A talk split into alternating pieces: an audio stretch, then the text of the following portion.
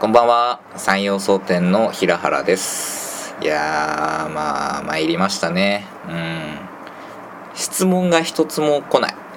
あいくらねあのね三枝さんがすごい。三枝さんがもうキーキーというかまあ顔みたいなとこ行ったってね。寂しいよ俺は。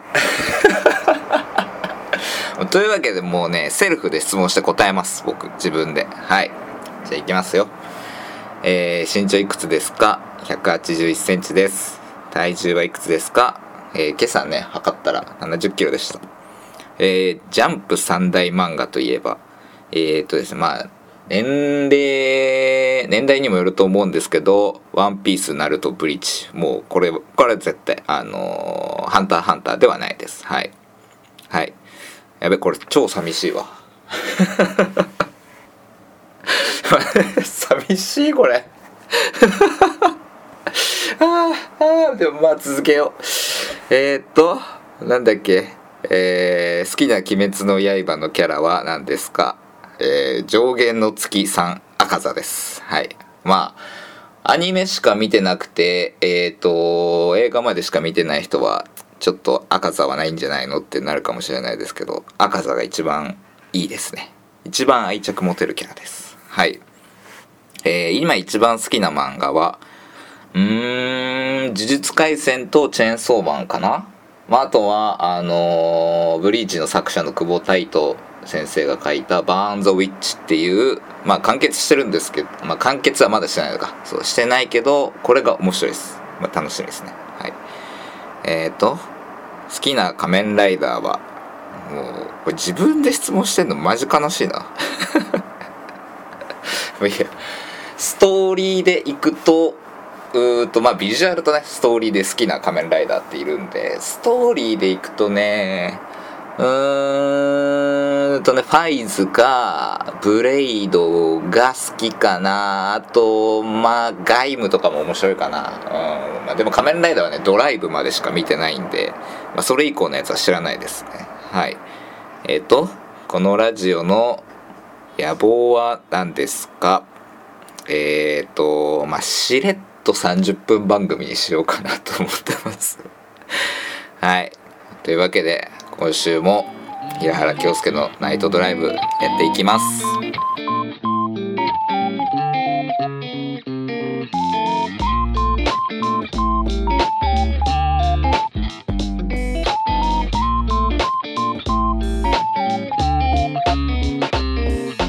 改めましてこんばんは。山陽総店の平原です。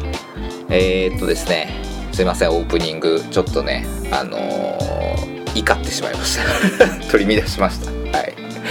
えー、とですね先週先先週とか前回か。前回はえー、っとなんで山陽総店で働くことになったのかっていう話をしてえっとそれに付随する質問で古着屋で働くって楽しいですかっていう質問があったんでそれに答えしようかなと思います。はい、まあ、結論から言いますと楽しい。すごく楽しい。本当に楽しい。めちゃくちゃ楽しい。まあそれはねあの山陽争点でもパルでも変わらないです。もうめちゃくちゃ楽しいですね。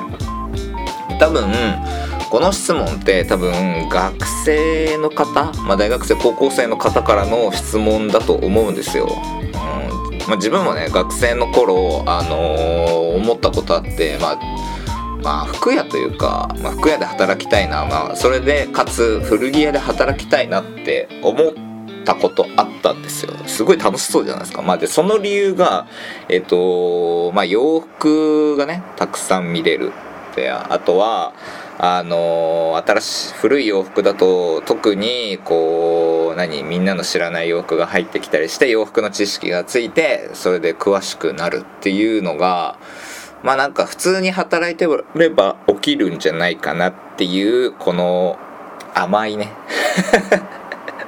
密。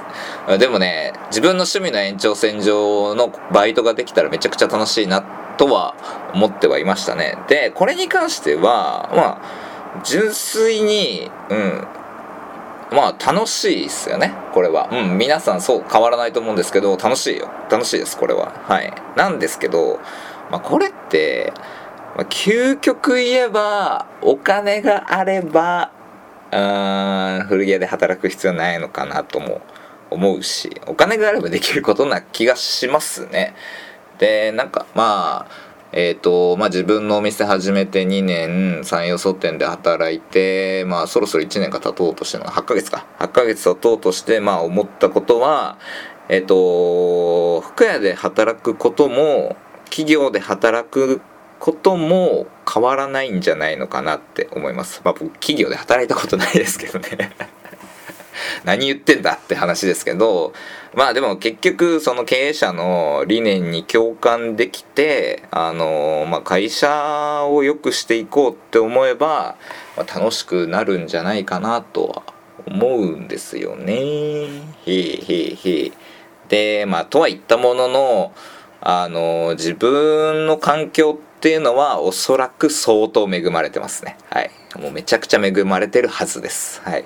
まあそれが何でかっていうと、えっと、自分のね頑張り次第で直に反応が返ってくるというか、まあ、自分がどれだけ、えっと、努力したかで、あのまあ、変わってくる、まあ、簡単に言うと業績も変わるし、えっと、お客さんの幸せ幸福具合も変わってくるっていうのがねそれがねもうね直に伝わるのはあ、まあ、恵まれてますこれは。うん、でまあ自由にやらせてもらってるっていうのもありますしね。はい。でまあなんかこういうことを言うとちょっと考えた時に服屋じゃなくてもいいのかなっていう質問が来そうなんですよ。あのそれ服屋じゃなくてもよくないですかって。うん。いやでもね自分もねこのラジオ聞いたらあそう思う。一瞬。うん。まあでも簡単には言えないけどまあ突き詰めたらそうなのかもしれないですねなんだけどでも洋服じゃなきゃいけない理由っていうのもあのあるんですよ。うんあのー、服って、まあ、すごいね、今、ちょっとね、ラジオの時間的に簡単に言うんですけど、まあ、簡単に、まあ、生活が変わるものの一つだと思うんですよ、洋服って。まあ、でもその中で、あのー、ヴィンテージの洋服っていうのは、まあ、嗜好品にかなり近いものではあるんですけど、まあ、あの簡単に言うとね簡単に言うとね簡単に言うとあのまあ清潔感がね出たりあとはあのなんだろうまあ簡単に言うとおしゃれに見えたりするじゃないですか洋服変えると。まあ、それがね、あの、対人、対人へのイメージだけじゃなくて、あの、自分へのそのなんだろうこう自信につながるというか多分あの、まあ、クオリティオブライフっていうね QOL があの変わるの簡単に変わるのが洋服だと思うんですよね個人的には。というか自分の経験上そうだったっていうのはありますね。あの大学のね頃のねダッサい服からはまあねこうやって服装が変わっていくとまあねそのやっぱ周りの反応は変わるし自分に対することもやっぱ変わってくる。でそれはねあの服装が変わるたびに感じます。すごく。あの元はねそのダサいものからあのレギュラー古着着てこう雰囲気っぽくなってでそこからミリタリーハマってみたいな。で今の洋服になってって。もうそのね変わるたびにねすごく感じることなんで、まあ、これはねあのまあ、洋服それをなんか携わりたいなっていう気持ちはあるね。はい。でまあとは言ったもののでもねそれに加えてあの、まあ、山陽争点とパルじゃなきゃいけない理由も確かにあります。はい。まああれですね。あの企業の理念に共感できる、まあ、人とのね付き合いっていうのはあるんですよ。はい。まああの山陽想定だったら三枝さん。でパルだったら相方のもと、まあ、この2人と、まあ、強く仕事はしたいなって感じることは強く感じることはねすごく多くてまあ2人へのなんだろうまあ考え方2人の考え方に共感できるものってすごく多いし、まあ、純粋に尊敬してる2人のこと、うん、あのーまあ、採用さん初めての上司として、まあ、相方は一緒に仕事を初めての上司だけど、まあ、一緒に仕事してで相方はあのー一緒に仕事してるしまあもう付き合いはもう6年ぐらいになるのかな？67年？うん？に19の時からあって27だからもう8年目か。そう8年目？今考えあってる8年目ではい。急に急に算数できなくなっちゃった。まあ8年目っていう付き合いもあるんでまあなかなかねこんなに長くね付き合う人もいなくて、まあ、自分はねあの割かし中学小学校中学高校ってなって割と人間関係リセットしていくタイプの人間なんで 初めてですねこんなに長く一緒にしてるのは。うん。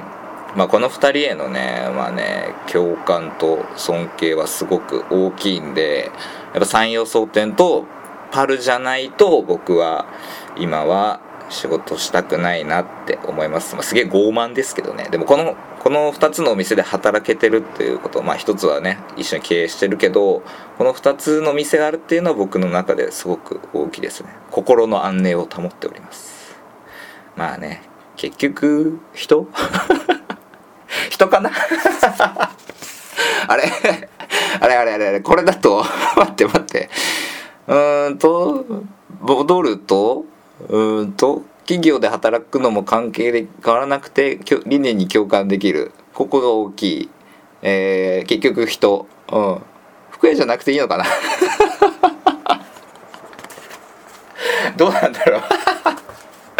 いやでも洋服に携わりたいとはやっぱ思うんですけどまあでもねあのどういう形にせよあのねあのこの2つのお店とは密に関わりたいんでうん。まあ確かに自分で言ったかもしれない。服屋じゃなくてもいいのかもしれないけどうん。まあ服じゃなきゃいけない理由もあるけど服じゃなくてもいい理由も大きいっていうことですね、まあ、だけどうんまあこうやって振り返ってみるとうん本当に幸せな環境で仕事してるし本当に幸せな幸せだったかあの尊敬できて尊敬できる2人と仕事してるっていうのはうんまあ宝というか 恥ずかしい。自然に宝出てきた。恥ずかしい。宝というかまあ本当に最高ですね。うん。はい。というわけでまあこれね収録してるのがえっ、と今が今日がえっ、とえっ、と今日何日だっけ？あ今日が、えー、と13日なんでうんと1617であのー東京出張でで16日の夜にちょっと食事会をするのであの飯部ね。飯部の食事会をするのですごく楽しみです。はい。